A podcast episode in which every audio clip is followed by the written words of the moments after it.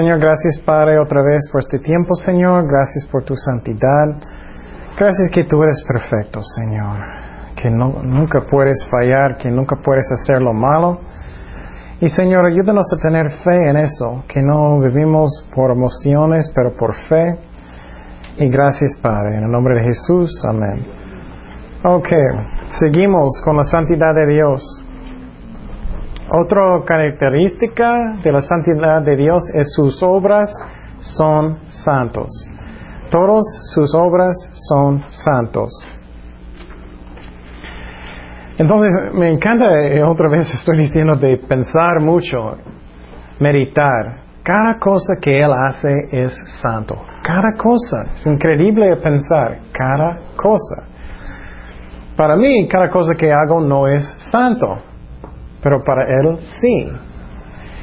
Entonces, automáticamente, piénsalo muy bien, automáticamente, sin pensar, Él siempre hace lo que es el mejor.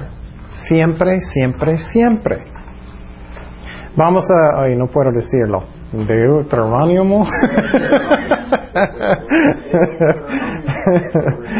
ya sabe lo que puedo decir. 32, 4. 32, 4.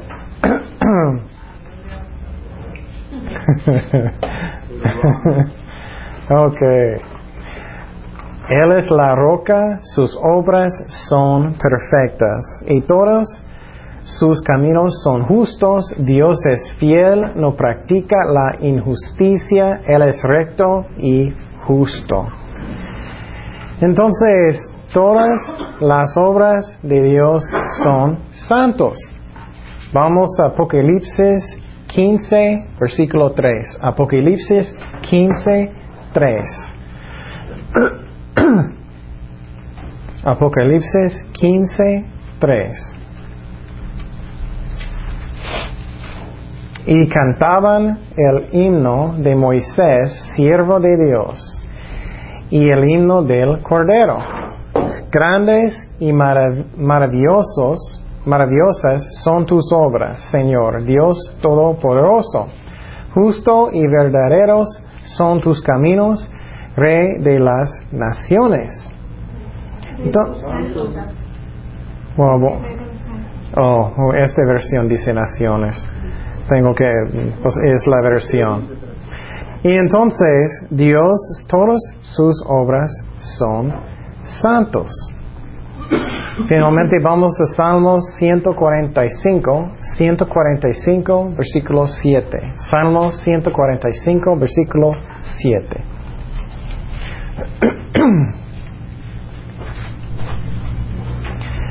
ok. El Señor es justo en todos sus caminos y bondadoso en todas sus obras. Entonces, todo lo que Dios hace es santo. Siempre, siempre, siempre. Cada cosa, cosa que Él hace. Y es muy bueno para pensar en eso y meditar en eso otra vez. Por ejemplo, un ejemplo en la Biblia que a mí es increíble es cuando Jesús estaba en uh, la Santa Cena con sus discípulos, con Judas. ¿Y qué pasó um, después de eso? ¿Qué, ¿Qué, hizo Judas? Lo entregó. Él entregó, sí. Pero ¿qué hizo Jesús cuando él lo miró? ¿Qué él dijo? Cuando, él traicionó después con los soldados. Con, un beso y también él dijo que, amigo, ¿recuerdas eso? Amigo. Y, y entonces, lo que me gusta pensar es que cuando Dios hace algo, no es porque Dios estaba pensando, hmm, ¿qué necesito hacer? Él no necesita pensar. Él no necesita decidir. Es que es increíble pensar, si tú sabes todas las cosas, no necesitas pensar. Entonces, automáticamente Él hace lo que es el mejor en cada situación. ¿Me explico? Es increíble pensar en eso. Entonces, lo que significa eso es cuando Jesús dijo eso, vas a traicionarme con un beso y Él llamó a Él mi amigo. Entonces no había otra manera mejor para hacerlo. No hay otra manera más santo para hacerlo. ¿Me explico? Entonces muchas veces cuando estamos orando estamos pensando que, ok, tengo esa prueba y estás pensando en tu mente cómo puedes escapar o cómo tú puedes tener algo pasar o algo así y es como Dios en su mente, Él ya, Él sabe lo que es lo mejor. Él no necesita pensar y decidir y nada de eso. Cada cosa que Dios hace es la mejor manera para hacer la cosa. ¿Me explico? Es la mejor manera siempre. Eso me encanta de pensar porque Él no es como yo. Él no está confundido. Él no está, ay, ¿qué, qué necesito hacer? Mira lo que hizo er-, Ernesto. ¿Qué voy a hacer? Mira lo que hizo Ken. Ok, voy a usar a mí también. Mira lo que él hizo. ¿Qué voy a hacer? ¿No? Dios, cada cosa que él hace en la Biblia es perfecto. Cada cosa siempre es perfecto. Entonces, eso me encanta porque, ¿qué es un ejemplo? Si algo pasa, estoy diciendo lo mismo, algo pasa malo en tu vida. Si, uh, por ejemplo, conmigo, cuando yo no podía caminar por, por tres meses, es que no era como falta de fe, nada de eso. Dios sabe lo que es el mejor. Él hace lo que es el mejor. Y, y, otro ejemplo, yo no voy a decir nombres, pero hay una hermana que estaba portando mal y Dios dio algunas pruebas malas y ella arrepintió. Pero la cosa que es interesante es pensar que Dios no estaba, hmm, ¿qué hago? ¿O qué posible eso? ¿Posible? No. Él sabe todo. No hay otra manera que es más santo, que es más perfecto lo que Él necesita hacer. ¿Me explico? Es increíble. Cada cosa que Dios hace, sus obras son santos. Entonces, cuando Jesucristo murió en la cruz, eso no hay otra manera. Es lo que es perfecto. Es lo que es perfecto y santo. Ok, otra característica de la santidad de Dios es su reino es santo. Su reino es santo. Su trono es santo.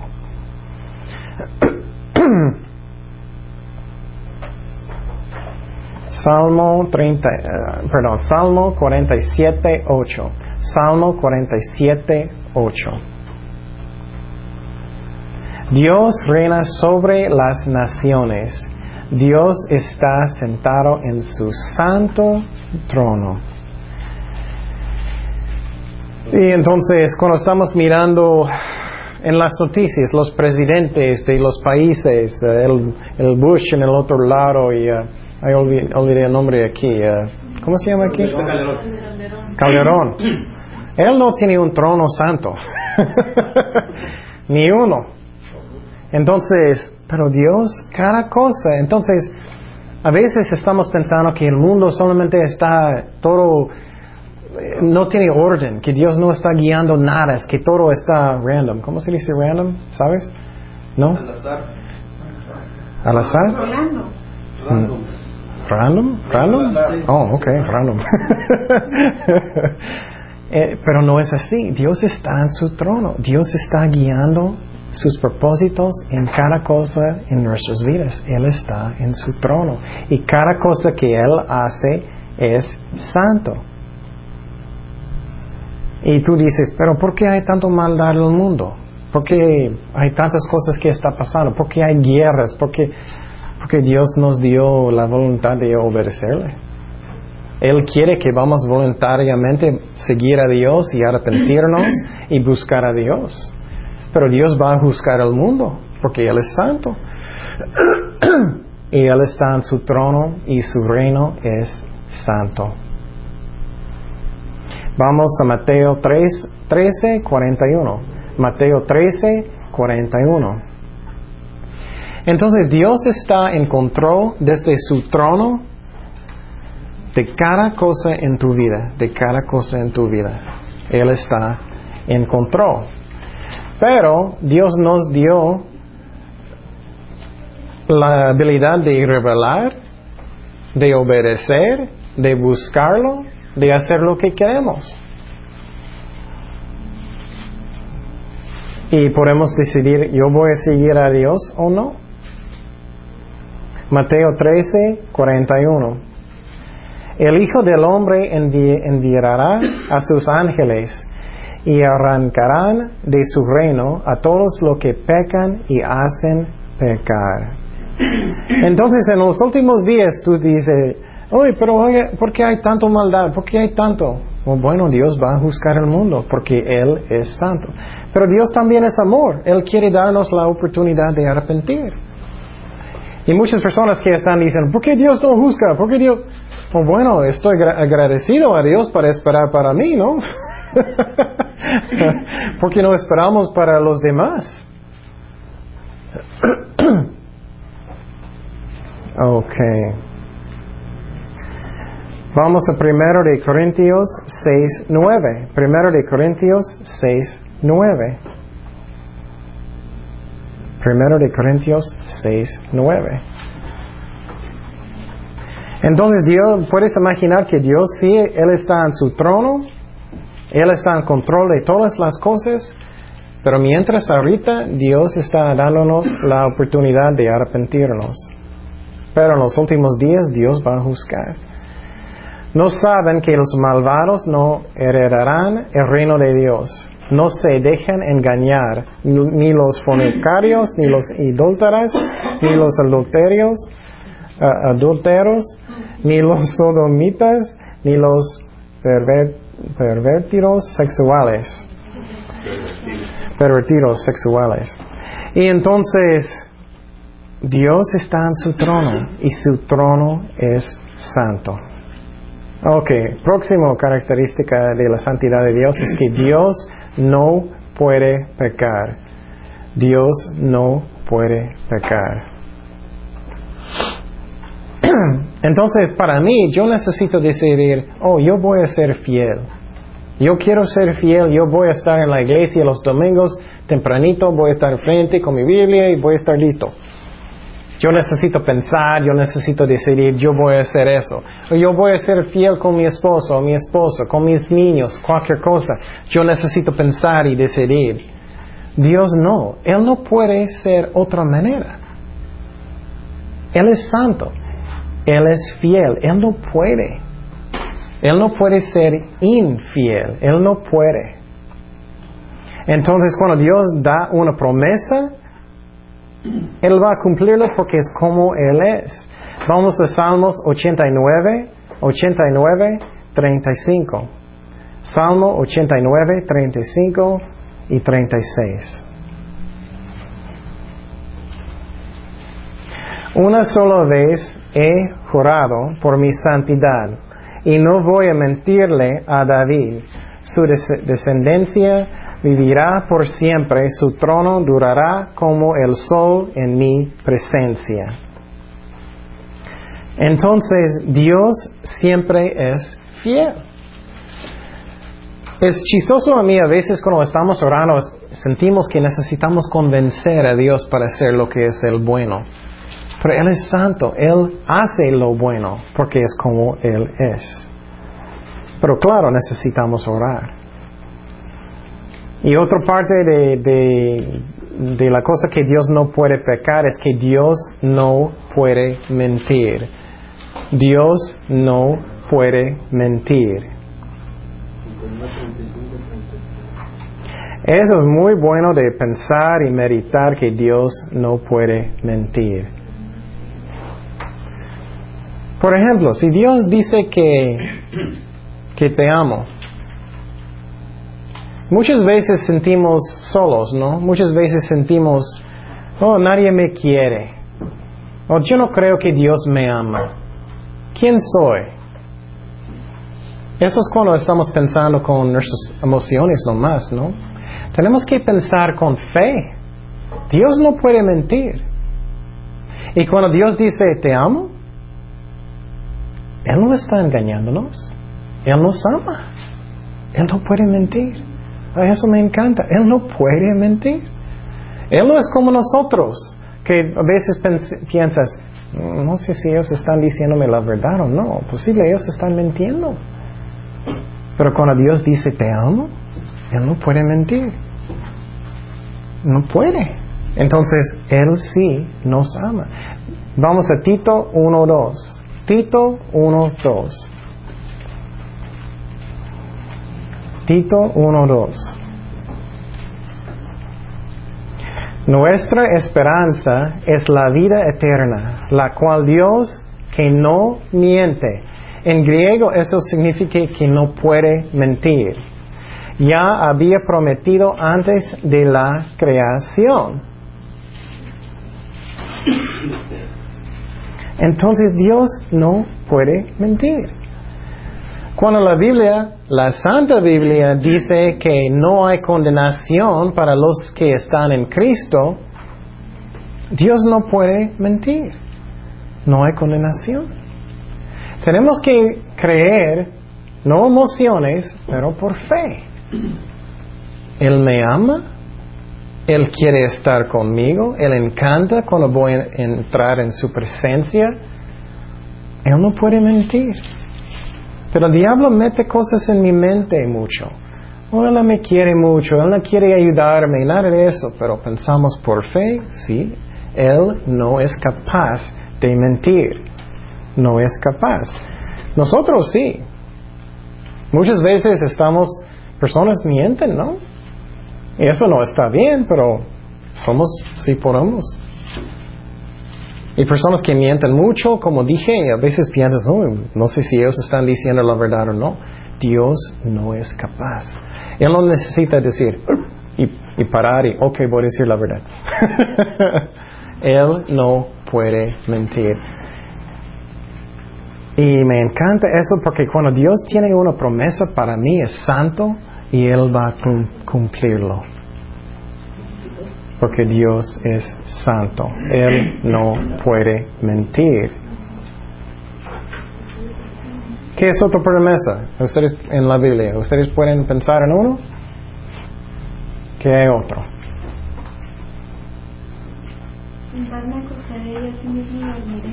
¿Ah? Porque solamente tú, Jehová, me haces vivir confiado. Sí, sí. ¿Y qué, qué podemos confiar en eso? Ella dijo muy rápido. Paz me acostaré y así mismo dormiré porque solamente tú Jehová me haces vivir confiado. Eso es como el Dios nos promete darnos paz. Va a estar conmigo. Bueno, un, un uh, versículo sencillo, cuando hay personas, dos personas, ¿dónde está Jesús? Con nosotros, ¿no? Entonces, piénsalo, cuando estamos orando, Él está. Él no puede mentir. Y créeme, créeme, si ustedes van a servir a Dios más y más, el diablo va a venir. Él va a meter cosas en su mente. Él va a tentarte. Oh, nadie te quiere, nadie te ama. O Dios no te ama. Dios no quiere estar contigo. O tú no puedes hacer este ministerio. Cuando la Biblia dice con el poder de Dios puedes hacerlo. Dios no puede mentir. Claro, si es algo que Dios realmente te uh, es su llamado. Entonces Dios no puede mentir. Él es santo. Y un ejemplo que yo puedo dar en mi vida propia. Y la verdad, algunos misioneros que conozco, ellos tienen problemas con su salud también. Es que a veces sientes, ay Señor, es que, ¿qué pasó?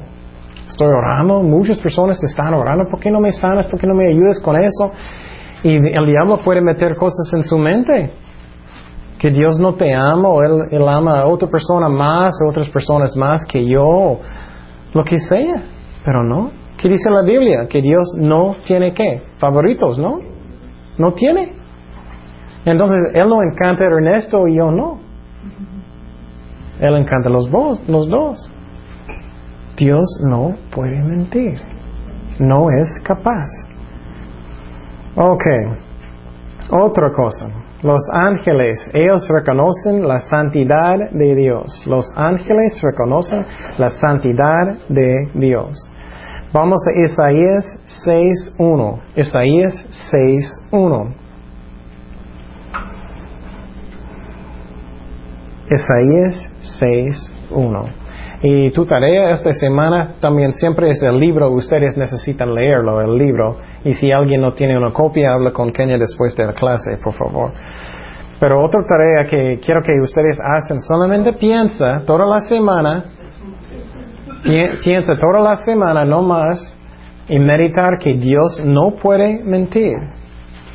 Dios no puede mentir, nada más. Él no es capaz y la santidad de Dios, que Él es santo. Ok, es 6.1. El año de la muerte del rey Usías, vi al Señor excelso y sublime sentado en su trono, su santo trono. Las, las orlas de su manto llenaban el templo. Por encima de él había serafines, serafines, cada uno de los cuales tenía seis alas. Con dos de ellas se cubrían el rostro, con dos se cubrían los pies, con dos volaban. Y se, se decían el, otro, el uno al otro, Santo, Santo, Santo es el Señor Todopoderoso. Toda la tierra está llena de su gloria. Entonces, me gusta decir que Dios no era, ok, uno, dos, tres, ustedes van a decir. no, ellos hacen solos porque ellos saben que Dios es santo. Los ángeles están cantándolo. ¿Qué diferencia hay entre los querubines, serafines? Um, cuando vamos a estudiar ángeles, vamos a hablar de eso. Vamos a estudiar ángeles y demonios también. Lo siento más adelante. ok, vamos a Apocalipsis 4.8. Apocalipsis 4.8. Apocalipsis 4.8. Cada uno de ellos tenía seis alas y estaba cubierto de ojos por arriba y por debajo de las alas, y día y noche repetían sin cesar, Santo, Santo, Santo es el Señor Dios Todopoderoso, el que era, que es y que ha de venir. Entonces los ángeles reconocen que Dios es santo. Ok. Entonces es muy importante que, que entendemos y confiamos en la santidad de Dios. Otro ejemplo que puedo dar es que eh, es una señora que conozco, su esposo murió hace un año. Él tenía artritis muy feo y él tenía muchos pruebas, problemas, muchos. Pero Dios hace lo que es el mejor siempre. Él sabe lo que es el mejor. Él no necesita pensar, ok, eso sería bueno. Él no es capaz de hacer algo malo. Él siempre hace lo que es el bueno, el mejor. Ok, otro característica de la santidad de Dios. Demonios, demonios reconocen la santidad de Dios. Vamos a Marcos 1.24. Marcos 1.24. Marcos 1.24. Ok. ¿Por qué te entrometes, Jesús de Nazaret? Los demonios están hablando. ¿Has venido a destruirnos? Yo sé quién eres tú, el santo de Dios. Los demonios saben que Dios es santo.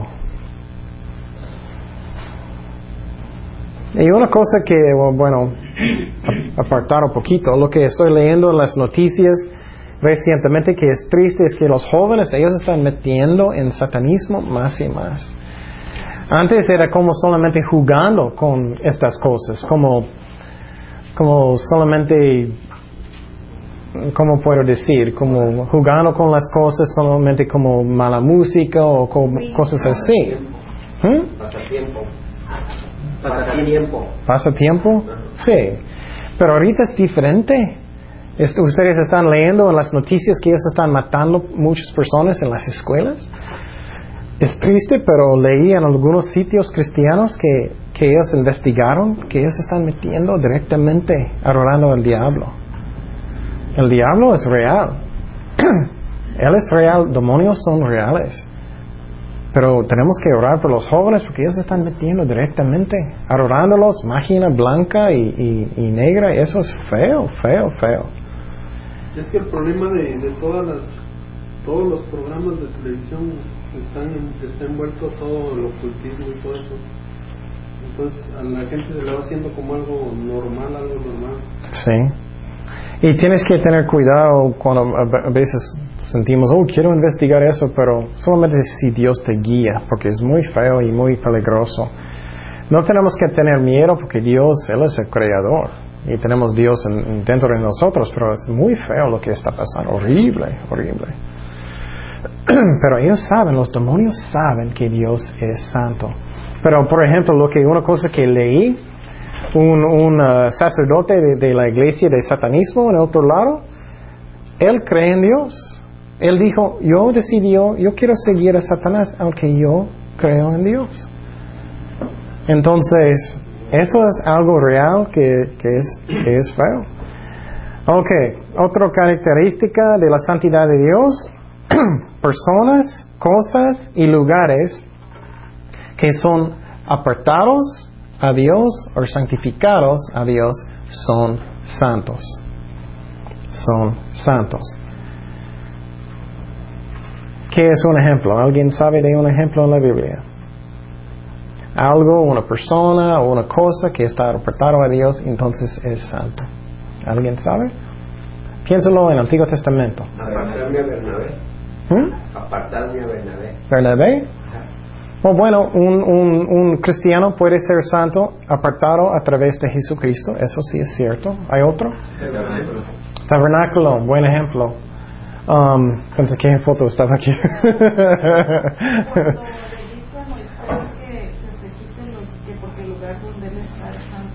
que Exactamente. Muy buen ejemplo. Tengo eso, este ejemplo aquí. Sí, es cierto. ¿Y qué estaba dentro del, del, del tabernáculo y después el templo? Había dos partes, ¿te acuerdas? El lugar santísimo. El lugar santísimo. El lugar santo del velo. Sí, el velo y adentro es santo. ¿Por qué es santo? ¿Solamente porque es un carpa? No, es porque está apartado a Dios. Está apartado a Dios. Y todas las cosas, los implementos y todo lo que está en el templo son santos porque son apartados a Dios. Candelabra y todo eso son buenos ejemplos. Ok, sí, vamos a leer poquito. Vamos a Éxodo 26, Éxodo 26, 33. Éxodo 26, 33. Y lo que podemos ver a través de esos versículos es que Dios es la norma. Lo que, lo que Dios dice, lo que está apartado a Dios, lo que Dios hace, eso es santo. No lo que dice el hombre. Éxodo 26, 33. Ok. Cuelga de los ganchos la cortina, eso estaba dentro del tabernáculo y templo, la cual separa el lugar santo del lugar santísimo y coloca el arca del pacto dentro de la cortina. Entonces todo eso es santo.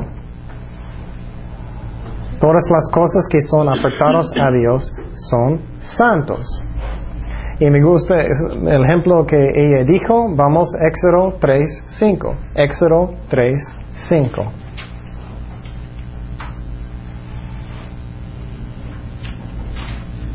Éxodo 3, 5. Eso es lo que pasó cuando Moisés estaba enfrente de la... Uy, olvidé el nombre. Ah, ¿Qué? ¿Zarza diente? ¿Zarza diente? Las hierbas quemándose. Sí. ¿Cómo se dice? ¿Zarza diente? Ok. Entonces, ¿qué dice? No te acerques más, le dijo Dios, quítate las sandalias porque estás pisando sierra santa. ¿Qué, qué dije? Tierra, tierra. Oh, ups, Tierra Santa. ok. Entonces, ¿ese lugar era santo antes del tiempo que, que Dios llegó? No. Es porque Él estaba. Es un lugar apartado a Dios. Ok. que son otro ejemplo. Y todos los ofrendas, todo eso es santo también que, está- que pasó en el templo, porque son apartados a Dios. Vamos a Éxodo 30, versículo 25. Éxodo 30, 25.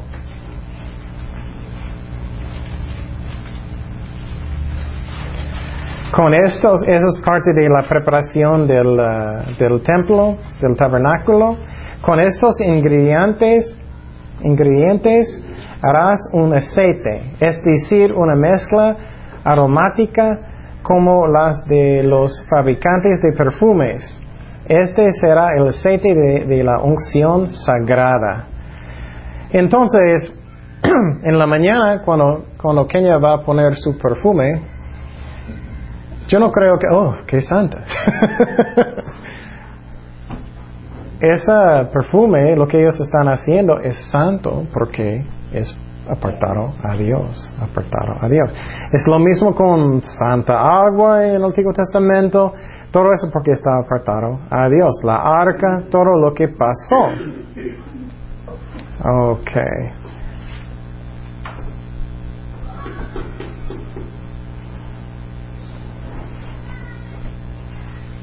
Vamos, oh no, ya leímos eso. Ok, ¿qué más? Jesucristo es santo. Jesucristo es santo. Jesucristo es santo. Entonces, escúcheme bien. Si queremos ser santos, tenemos que ser como Jesucristo. Tenemos que ser como Jesucristo. Vamos a Hechos 3.14. Hechos 3.14. No, ya, ya fuimos allá. Hechos 4.30. Hechos 4.30. Por eso, por eso, extiende tu mano para sanar y hacer señales y prodigios mediante el nombre de tu santo siervo Jesús. Vamos a Hebreos 7:26. Hebreos 7:26. ¿Qué? ¿Rápido? Todavía ya va hecho. Hechos 7:26. Hebreos. Hebreos. ¿Qué dije? Ups, Hebreos 7:26. Nos con- convenía tener un sumo sacerdote así, santo. Jesucristo es nuestro sumo sacerdote en el nuevo pacto. Irreprochable, puro, apartado de los pecadores, perdón, y exaltado sobre los cielos. Entonces Jesús es nuestro santo sacerdote, sumo sacerdote. Vamos a Juan 8, 46. Juan 8, 46.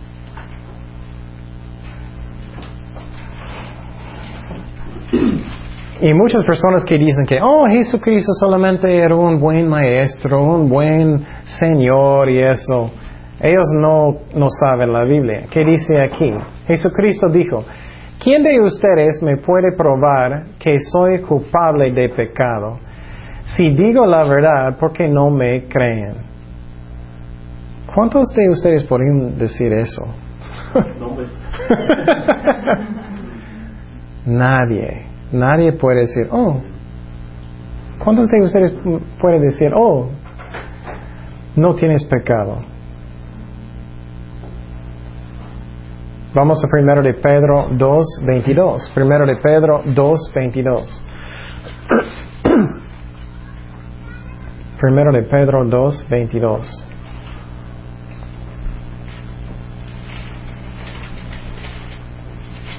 Él no cometió ningún pecado, ni hubo engañ- engaño alguno de sus labios. Él nunca pecó, nunca, nunca, nunca. Entonces una persona que es santo no tiene ningún mancha, nunca, nunca, nunca. Y otra vez es un engaño si alguna persona va a decir, oh, soy santo, ya llegué. Ellos no entienden la santidad de Dios. Si ellos son santos, ellos necesitan actuar exactamente como Jesús en, en cada momento en toda su vida. Ellos necesitan nunca, nunca, nunca mentir, nunca, nunca, nunca. Ellos necesitan hacer lo que es el mejor siempre, siempre, siempre. Entonces nadie, entonces nadie es santo, solamente a Dios. Nadie es santo. Y Jesucristo es santo. Entonces, lo que todo lo que hizo Jesucristo, como él enseñó, como él, él sanó las personas, como él reaccionó, como él habló, como él oró, todo lo que hizo Jesucristo es santo.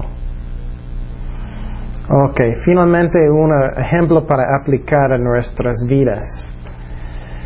Y créeme, si ustedes van a servir a Dios más y más y más, el diablo va a venir. Él va a tentarte. Todos nosotros tenemos diferentes debilidades. Algunas personas sienten siempre solos. Ellos sienten nadie me ama. El diablo va a meter eso en la mente. Y tú vas a tener dudas porque eso pasó a mí. Otras personas tienen problemas con condenación. Oh, personas siempre están condenándome. El diablo va a meter eso en la mente porque eso pasó a mí. Y tenemos que pensar en la santidad de Dios, que Él no puede pecar, Él no puede hacer lo malo. Y vamos a terminar con algo con Jesucristo. Vamos a Juan 11, versículo 1. Juan 11, 1. Juan 11, 1. No creo que solamente voy a explicarlo porque es muy larga. Pero voy a leer algunos versículos nomás. Um, 1 al 6 voy a leer y explicar lo demás. Había un hombre enfermo llamado Lázaro, que era de Betania, el pueblo de María y Marta sus hermanas. María era la misma que ungió con perfume al Señor y le secó los pies con sus cabellos. Las dos hermanas mandaron a decirle a Jesús, Señor, tu amigo querido está enfermo. Entonces puedes imaginar eso. Son dos hermanas y su hermano está muy enfermo, a punto de, de, morir. Y ellos, ellos mandaron personas a Jesucristo. Ellos estaban muy preocupadas, muy tristes. Posible tienes alguien en la familia que está enfermo, algo está pasando. Y ellos mandaron a alguien a Jesucristo. Oh, solamente necesitamos mandar a alguien a Jesucristo. Él va a venir, Él va a sanar. ¿Y qué pasó? ¿Qué dice? En versículo 4. Cuando Jesús oyó esto, dijo, esta enfermedad no terminará en la muerte, sino que es para la gloria de Dios, para que por ella el Hijo de Dios sea glorificado. Jesús amaba a Marta, a su hermana y a Lázaro. A pesar de esto, cuando oyó que Lázaro estaba enfermo, ¿qué él hizo? Se quedó dos días más donde se encontraba. Eso es increíble. En vez de él, oh, tengo que ir, tengo que ir. Hay alguien está, está enfermo, tengo que ir. Él quedó. A veces eso pasó a nosotros, ¿no? Estoy orando, Señor, estoy orando mucho por eso, que sana mi, mi amigo, mi hermano, algo que está pasando a mí. Y Jesús, ¿por qué no contestas? ¿Por qué no me escuchas? Pero mira, Él quedó por dos días más hasta que Él murió. Entonces, si tú no piensas, si tú no crees en la santidad de Dios, que Dios no es capaz de pecar, que no es capaz de, de, mentir, que Él siempre hace lo que es el mejor en cada situación, ¿qué va a pasar con tu fe? Va a caer, ¿no? Vas a enojar. Pero Dios tenía un propósito, ¿no? ¿Qué era propósito? ¿Alguien acuerdas? El propósito eso es este, que viera pues de que él podía resucitar Exactamente, para mostrar el poder de Dios. Exactamente. Y Jesús, e- Él murió. Puedes imaginar que tú eres la hermana de Lázaro, Él murió y tú tienes que ir al el velorio, velorio y tú tienes que enterrarlo y Él está en la tumba y estás llorando muchísimo y finalmente Jesús llega. ¿Dónde estaba Jesús? ¿Dónde estaba tú? ¿Por qué no viniste? ¿Por qué quedaste por dos días? Y puedes perder la fe. Ellos, ellos, ellos estaban llorando, llorando, llorando. Y Él levantó Lázaro de los muertos. Él tenía un propósito para esta prueba. Cada prueba tiene un propósito. Cada uno. Dios tiene un propósito. Pero la clave es que si vamos a aprender de la prueba. Muchas veces no aprendemos nada, ¿no? Tenemos que aprender la- de la prueba. ¿Qué Dios, qué tú estás ense- enseñándome? ¿Que tengo que confiar más en ti? ¿Que tengo que rendir mi corazón más a ti? A veces una, una prueba no más es para que, que quebrantarnos, ¿no? Para que mi corazón es más rendido a Dios. Pero en este caso, eh, para que mostrar la gloria de Dios. Y muchos creyeron en Jesucristo después de eso. Y es lo mismo con, con la esposa de Carlos. Yo creo que muchos van a aceptar a Cristo a, a través de, de su muerte, aunque era muy triste. Porque muchos vinieron a, a los servicios, muchos. Y e- ellos sabían su, su testimonio. Dios es fiel. Pero si no creemos en la santidad de Dios, que Él no es capaz de mentir, que Él es santo, que Él no puede mentir, Él no puede hacer lo malo. Puede caer en- y, y puedes perder la fe. Pero Dios es amor, Dios sabe lo que es el mejor para nosotros. Y aunque no gustamos, Dios usa la prueba para que crecemos en Cristo, ¿no? Él usa eso mucho.